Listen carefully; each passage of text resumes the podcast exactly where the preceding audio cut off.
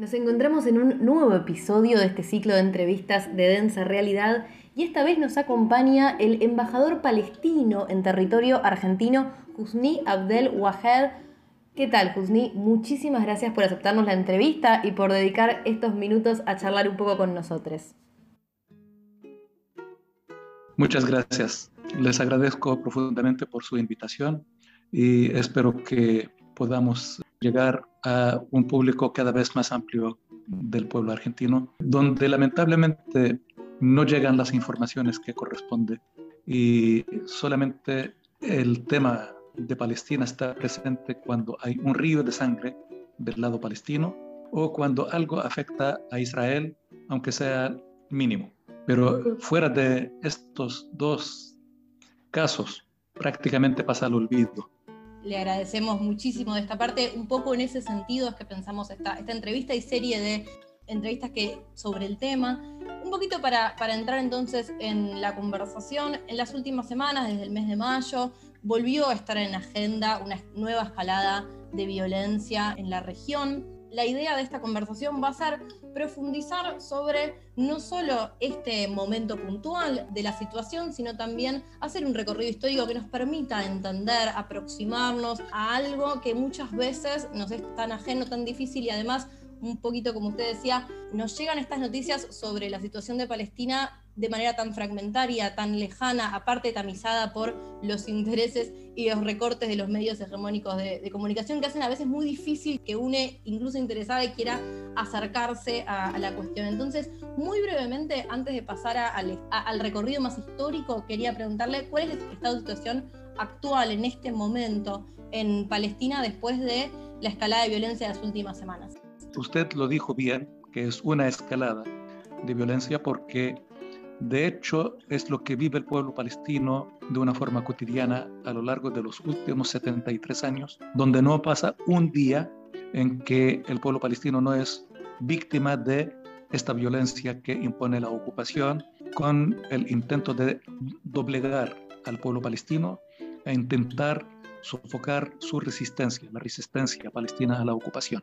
Hoy mismo estamos viviendo un nuevo episodio en la ciudad santa de Jerusalén, específicamente en la parte oriental de Jerusalén, territorio palestino que ocupó Israel en la llamada Guerra de los Seis Días del año 1967 y que anteayer conmemoramos el aniversario 54. Hoy mismo, en el barrio de Sheikh Jarrah, se volvió a vivir un episodio similar al que se vive todos los días. Ayer hubo otro episodio donde fueron reprimidos y atacados hasta los periodistas que cubren las noticias, donde una periodista le, rompieron un brazo, otra periodista fue herida en una rodilla por una esquirla de una bomba que lanzó las fuerzas de ocupación israelí. Eh, las familias palestinas una vez más están siendo sometidas a nuevos vejámenes en eh, Sheikh Jarrah como en Siluán y en cualquier otra parte del territorio palestino ocupado. Ayer mismo también volvimos a vivir otro episodio donde fue asesinado un palestino en Beta, cerca de Nablus.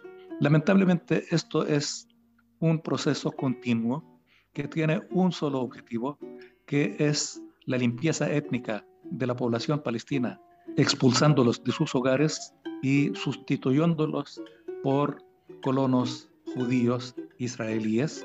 Y para esto implementan diferentes medidas y tienen a su disposición todos los recursos del Estado de Israel y el silencio cómplice de parte de la comunidad internacional, pues el aparato estatal, judicial, policial de seguridad de Israel está consagrado para imponer esta política de limpieza étnica y apoderarse de todo el territorio palestino, expulsando a la población palestina de sus hogares. También hoy mismo en la franja de Gaza continúa el pueblo palestino sufriendo las consecuencias del bombardeo israelí, donde hay decenas y decenas y decenas de miles de palestinos que, tienen, que no tienen hogar pues sus viviendas fueron destruidas, eh, centros hospitalarios, eh, centros educativos. La destrucción lamentablemente abarca todo el espectro en la franja de Gaza y el sufrimiento ni hablar. La electricidad solo llega cuatro horas al día, faltan medicamentos, insumos eh, sanitarios, falta absolutamente todo, lamentablemente producto de esta política de ocupación. Por acá Gabriel te saluda.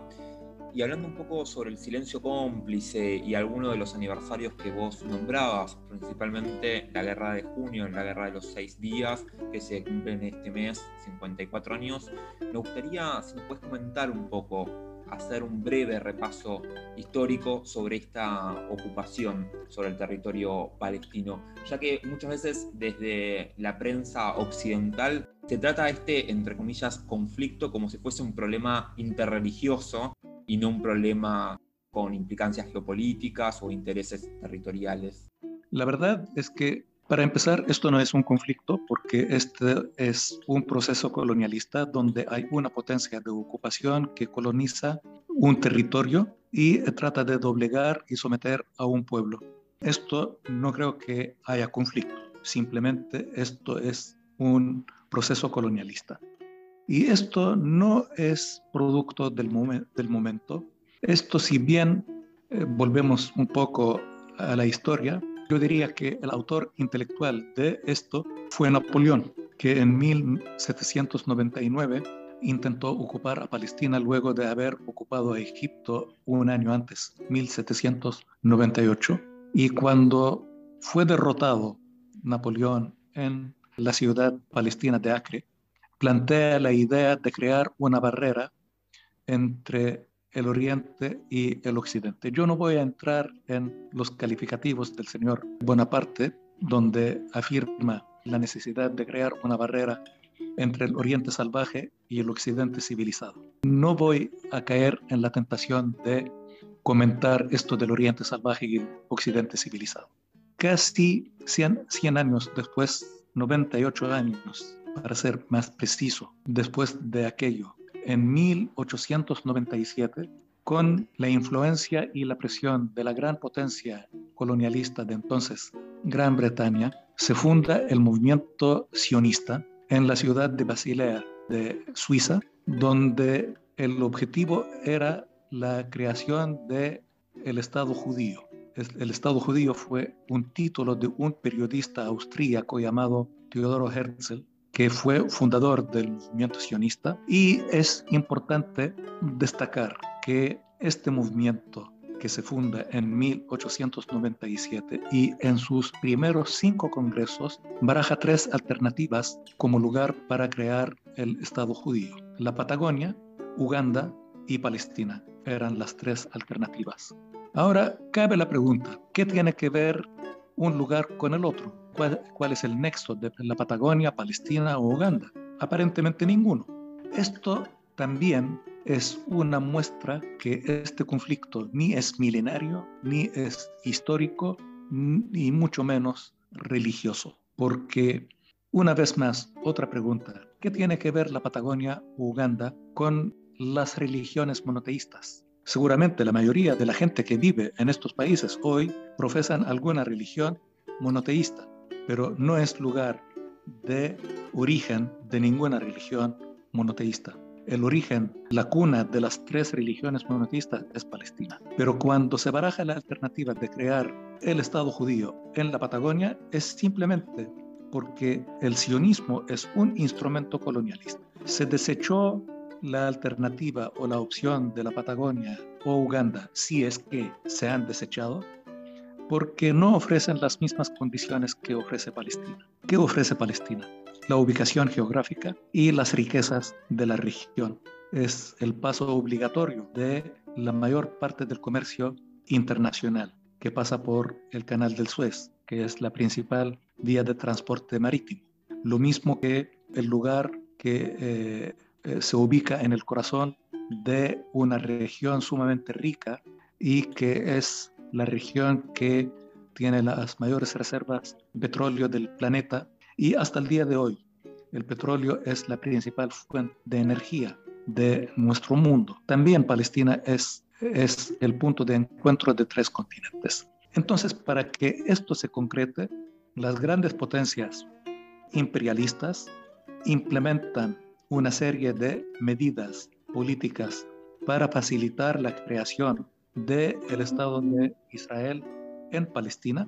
Y finalmente en, es conocida la historia de la primera mitad del siglo XX, con dos guerras mundiales, la Segunda Guerra Mundial, que termina con los resultados bien conocidos, entre los cuales podemos mencionar el Holocausto, y presionan a la recién creada Naciones Unidas que emite una declaración que fue la, más que declaración, la resolución 181 de la Asamblea General de la partición de Palestina sin consultar al pueblo palestino y se regala la mayor parte de la Palestina histórica a otros sin haber consultado al pueblo palestino. En 1948 fue creado el Estado de Israel con la ayuda de las grandes potencias imperialistas, ocupando Israel el 78% de Palestina, expulsando más o menos la misma proporción de la población de Palestina, casi tres cuartas partes de la población palestina. Y en 1967 Israel ocupa el 22% restante de la Palestina histórica con la ocupación de la Franja de Gaza y Cisjordania, incluido Jerusalén Oriental, en la llamada Guerra de los Seis Días en 1967, donde fueron ocupados estos territorios palestinos que mencioné, la Franja de Gaza y Cisjordania, incluido Jerusalén Oriental, pero también Israel ocupó otros territorios de otros países árabes, de Jordania, Líbano, Siria y Egipto. Desde entonces, la Palestina histórica está en un 100% ocupada por Israel, imponiendo sus políticas colonialistas que violan sistemáticamente, de una forma consciente y planificada, el derecho internacional, las convenciones de Ginebra, inclusive las resoluciones de los diferentes organismos internacionales y multilaterales. Esta es la realidad que vive el pueblo palestino bajo ocupación, donde la mitad de la población palestina está bajo ocupación en la Palestina histórica y la otra mitad del pueblo palestino vive en la diáspora expulsada de su territorio y no puede ni siquiera volver de visita a la Palestina que es su patria.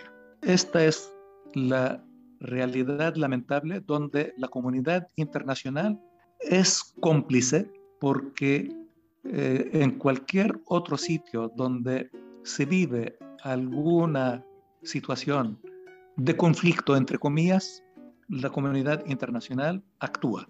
En el caso de Palestina y la ocupación israelí con sus políticas colonialistas, lamentablemente la comunidad internacional se hace la vista gorda. Sobre este punto me gustaría que nos detengamos y profundicemos un poco. Vos recién hacías un recuento de los principales momentos en la historia de la ocupación del territorio palestino, dando cuenta de su carácter geopolítico, estratégico, de sus intereses en pugna. Para ello mencionabas a la así llamada comunidad internacional y su accionar. Ahora bien, independientemente de la valoración que tengamos sobre el Estado de Israel, hay un hecho que resulta innegable, y es la sistemática violación al derecho internacional y a las resoluciones de la ONU sobre la ocupación del territorio palestino. Quería ver si podrías explayarte y comentarnos un poco sobre esta sistemática violación al derecho internacional. Mire, cuando dije que Israel fue creado por las potencias imperialistas, es porque es su instrumento que implementa sus políticas en una región estratégica como es la llamada región del Medio Oriente. Digo llamada región del Medio Oriente porque no estoy de acuerdo con el concepto, porque es un concepto colonialista también, imperialista, porque es Medio Oriente con respecto a qué y a, a quién. Para la Argentina esto será Medio Oriente. Hay que pensarlo un poquito para descubrir que no es nada de Medio Oriente para la Argentina o para inclusive Estados Unidos pero es un concepto colonialista que data de la época del dominio anglo-francés, cuando eran las dos grandes potencias imperialistas. Bueno, eh, decía que Israel es un instrumento del imperialismo y es quien sostiene y mantiene los intereses del imperialismo en la región.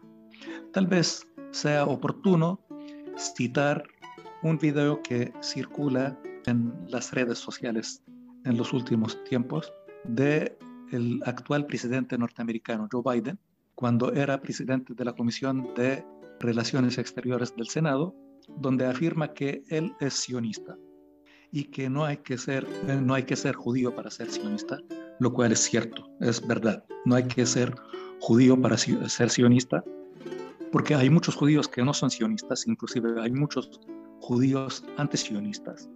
Y hoy la mayoría, la mayoría de los sionistas no son judíos.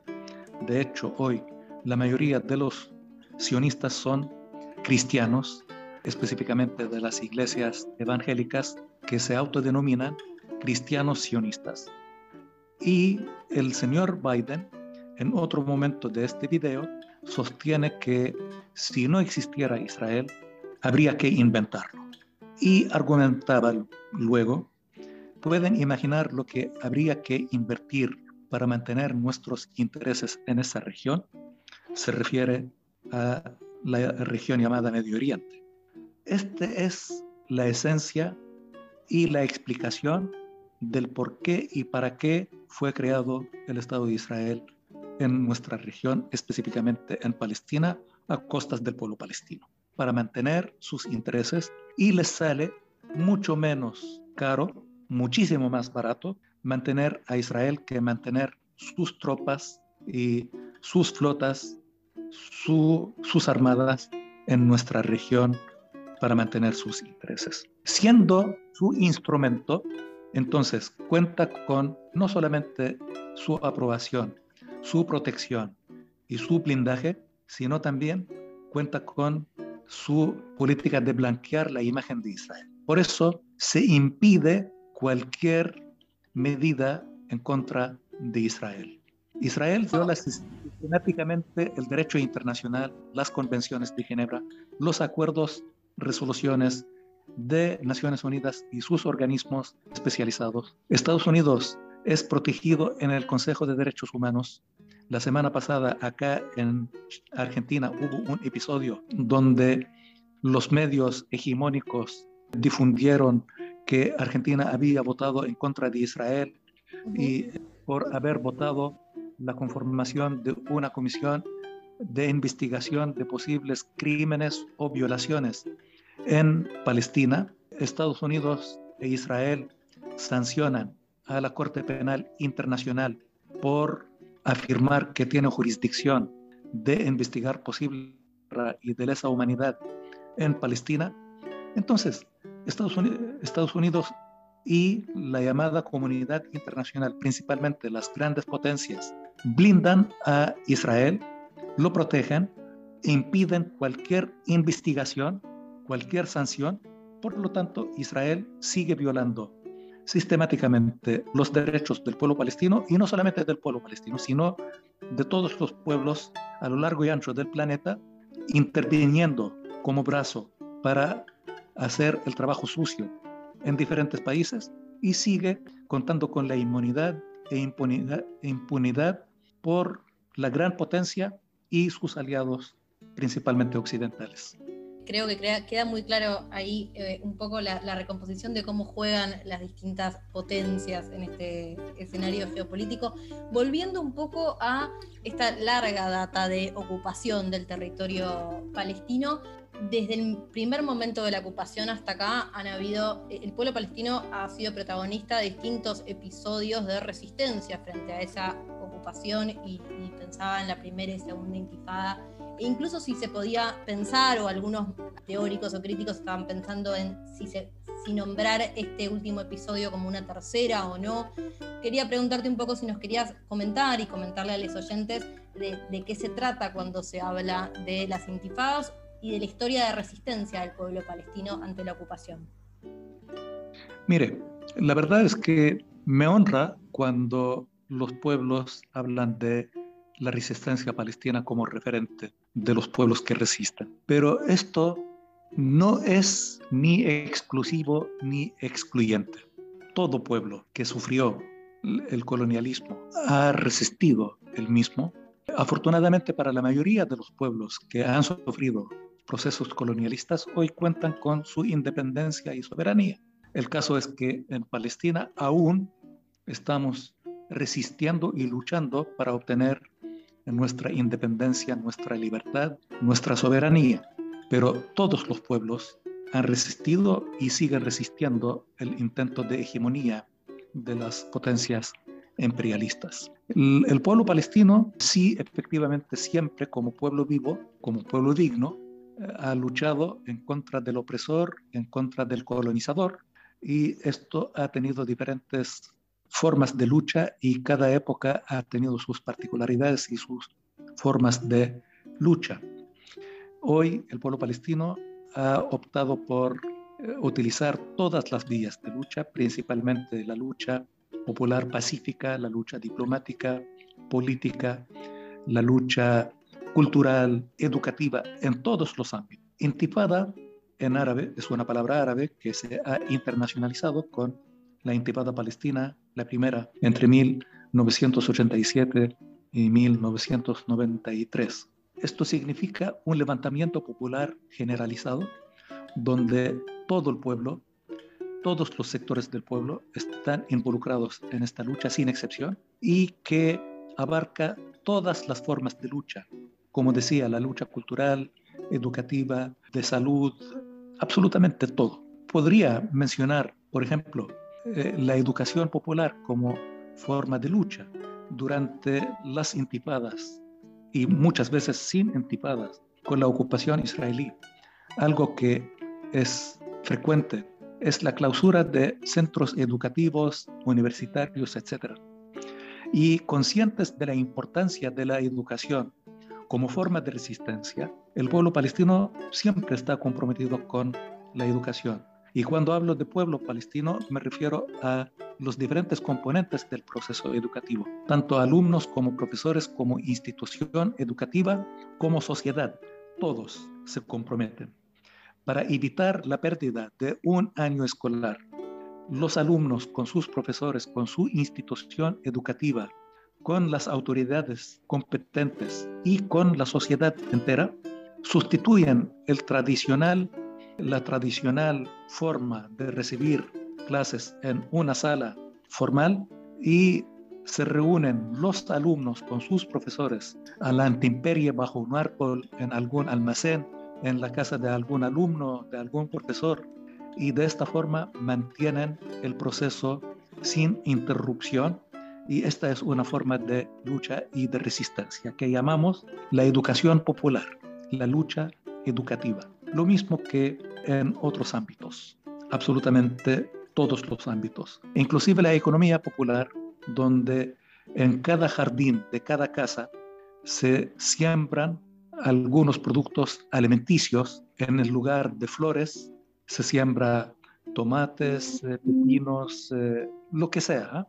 para comer de la misma tierra, del mismo jardín, y se hace el trueque aquel que tiene tomate hace el trueque con aquel que tiene el pepino, etc.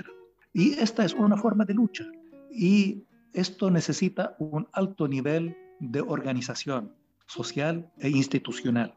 Y afortunadamente el pueblo palestino cuenta con un alto nivel de conciencia y de organización que le permite desarrollar estas formas, estos métodos de lucha y de resistencia. Esto se repitió en la segunda intifada, pero el pueblo palestino constantemente es objeto de diferentes métodos de represión y como respuesta constantemente crea nuevos métodos de resistencia que varían de una época a otra y de un lugar a otro. Pero la resistencia siempre está presente y no nos enamoramos de la, de la resistencia. Para que nadie idealice esto de la, de la resistencia. La resistencia es una necesidad, no es un lujo, ni es, estamos enamorados. Simplemente resistimos porque creemos que con esto reafirmamos nuestra existencia y reafirmamos nuestra identidad nacional, cultural y reafirmamos nuestras reivindicaciones de conseguir nuestra libertad, independencia y soberanía. Escuchándote pensaba en este concepto que atraviesa la historia del pueblo palestino, la idea de resistencia. Muchas veces existir es resistir. También escuchándote hablar de la educación popular, pensaba en un maestro que tenemos acá en nuestra América, para todos los que soñamos con un mundo más vivible, que es Eduardo Galeano, que en algún lugar decía que hasta que los leones tengan sus propios historiadores, las historias de cacerías seguirán glorificando el cazador. Me parece una frase muy linda para pensar cómo se pone en juego, cómo se piensa la cuestión de la violencia y las resistencias. Uno podría identificar en los discursos oficiales cierta hipocresía. Pareciera que solo hay violencia cuando se resiste al depotismo de los fuertes, pero cuando los sectores dominantes ejercen violencias, esas violencias cotidianas, los escribas del poder hablan de derecho. Quería que nos digas, que nos cuentes, cómo es ser palestino en una Palestina ocupada. Otro filósofo o, muchos afirman que la historia la escriben los triunfadores. Y como la escriben los triunfadores, es su relato. Siempre hay otra historia que es la historia del pueblo que lucha, que lamentablemente no siempre llega. En nuestro caso, afortunadamente, vivimos en, en una era donde hay mayor acceso a la información y los interesados de conocer, aunque cueste un poco más, pero sí pueden llegar a la información. El pueblo palestino, como dije, está atravesando por algo que vivieron otros pueblos. Este mismo país, la Argentina, que luchó por la independencia, por la liberación nacional, ¿cuál era la postura de la corona española frente a el ejército de liberación nacional de la Argentina? hasta Estados Unidos, la gran potencia imperialista hoy. George Washington, que luchó por la independencia. ¿Cómo era visto por la corona británica? Y cómo habría sido tratado en los conceptos que hoy dominan. Seguramente, en términos de hoy, George Washington sería un terrorista, lo mismo que José de San Martín y otros próceres que lucharon por la libertad, la justicia e independencia de sus países. Nos toca luchar en la era del imperialismo, donde se impone otro método de neocolonialismo, que es el colonialismo cultural. Todo aquel que no cuaja con los parámetros del imperialismo, entonces es un terrorista. Simplemente los buenos son ellos y los demás somos los malos. Cualquiera, inclusive de estos países que rompa los parámetros, es considerado como alguien que no pertenece a este mundo. Esto es parte del colonialismo cultural. Y para poder liberarnos, más que nada, y no me refiero al pueblo palestino, sino a la humanidad, para liberarnos realmente tenemos que ser libres culturalmente, lo cual no es algo que se produce de un día para otro, no es nada fácil, considerando que el imperialismo cuenta con los medios y los recursos como para intentar mantener el dominio cultural, porque el dominio cultural es un paso previo y necesario para implementar las políticas del imperialismo. Hay que preparar la mente de la gente para poder aceptar los planes de el imperialismo. Así que el pueblo palestino tiene que luchar en diferentes frentes y tiene que enfrentarse a este concepto que lamentablemente ha difundido tanto los medios hegemónicos de que es un pueblo con ciertos conceptos que en otro momento, en otro sitio, es considerado heroísmo y es considerado algo sublime. Nosotros estamos conscientes de lo que hacemos y que otros pueblos han pasado por lo mismo. Habiendo hecho ahora sí todo este recorrido que realmente nos, permite apreciar un poco más lo que estuvo sucediendo en las últimas semanas. Queríamos preguntar como, para ir cerrando, si, si nos querés hacer una recomposición desde tu mirada de qué es lo que sucedió en las últimas semanas para entender este último momento de lo que estuvo sucediendo ahí en Palestina. Sí, dos cosas. Primero, esto es parte de un proceso colonialista. Dos, producto de la política de adoctrinamiento del Estado de Israel la sociedad israelí está viviendo una crisis profunda que se ve reflejada en el sistema político israelí. Y esto se traduce en el ascenso de los sectores más extremistas de la derecha fundamentalista y fascista, y esto se refleja en los resultados de las elecciones. Para tener idea, en los últimos dos años hubo cuatro elecciones en Israel. Y más que por democracia es por crisis. En este momento se está intentando conformar un gobierno en Israel que dudo que sea estable. Esto es producto de la sociedad israelí adoctrinada que está en el fundamentalismo y fascismo. Esto, este gobierno eh, en crisis, cuando se ve enfrentado a un problema muy serio al interior de su propia sociedad, intenta escapar de esta trampa utilizando una táctica muy antigua que es desviar la atención hacia afuera, hacia un enemigo externo, primero para cohesionar el frente interno y para eh, tratar de obtener algún logro en un conflicto externo. Y esto fue lo que ocurrió con el gobierno israelí en las últimas semanas, donde intensificó sus políticas expansionistas de limpieza étnica, de represión en diferentes partes del el territorio palestino ocupado, especialmente en la ciudad santa de Jerusalén, donde dictaminó el desalojo de familias palestinas que viven en sus hogares en Sheikh Jarrah, en Siwan, viven por generaciones, generación tras generación. Dictamina el desalojo de estas familias, privándoles de sus derechos en su propia casa en su, en su propia tierra. También represión en contra de cristianos que celebraban la Semana Santa a principios de mayo, la Semana Santa de las iglesias orientales, donde los cristianos palestinos fueron impedidos de llegar a sus lugares santos, al Santo Sepulcro, lo mismo que los musulmanes que estaban en el mes de Ramadán, donde fueron impedidos de llegar libremente a sus lugares santos, específicamente a la mezquita del Aqsa, y aquellos que llegaron fueron reprimidos por los colonos y por los efectivos israelíes en su lugar santo, profanando los lugares santos. Entonces, todo esto, la intensificación de las medidas represivas, mayor represión, condujo a una explosión, porque esta es una ley de la física. Cuando es mayor la presión, el resultado es explosión. Esto es lo que ha ocurrido.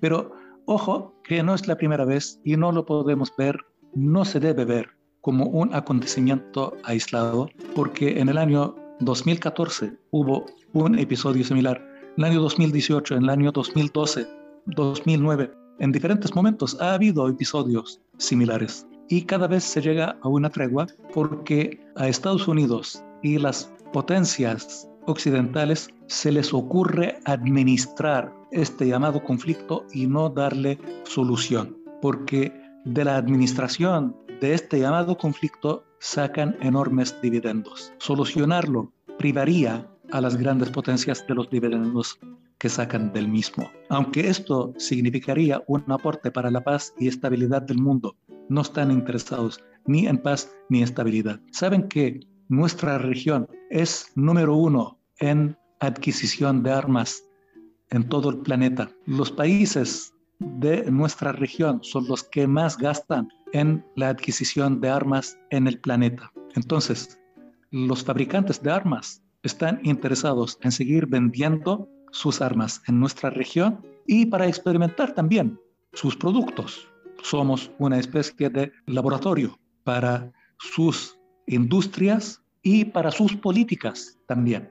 Así que lamento que esto ocurra. La solución, mientras haya ocupación, no hay solución. La solución es el fin de la ocupación. El fin de la ocupación no significa el fin de ningún Estado en la región, porque los medios hegemónicos tratan de convencer a sus receptores, a sus lectores, que el objetivo es destruir a Israel. Nada de esto. El objetivo es construir un Estado palestino independiente y soberano sobre tan solo el 22% de la Palestina histórica, que es el territorio que Israel ocupó en la Guerra de los Seis Días del año 67, que son la Franja de Gaza y Cisjordania, incluido Jerusalén Oriental, y que el mundo entero reconoce como territorio ocupado. Y con esto termino, voy a citar al presidente de Palestina que dice, no queremos destruir a un Estado, a ningún Estado, sino construir uno más. No sobra un pueblo, sino falta un Estado. Un Estado con un pueblo que pueda vivir y convivir en paz y en convivencia armónica con todos los pueblos y estados de la región. Si esto no es posible, entonces yo pienso que con la ocupación no hay solución esperemos realmente a través de esta conversación lograr, aunque sea un, acercamiento un poquito más profundo a esta situación tan compleja de la región. Te agradecemos muchísimo, Jusni, el tiempo, la dedicación, porque estamos convencidos de que, de que es la forma de acercarnos a estas cuestiones que, que realmente parecen lejanas, pero nos tocan también tan de cerca. Muchísimas gracias, Usni. Hablábamos, le recordamos a los oyentes con Usni Abel Wahed, embajador palestino en Argentina, sobre la situación en la región. Gracias, un abrazo y hasta la, hasta la victoria siempre.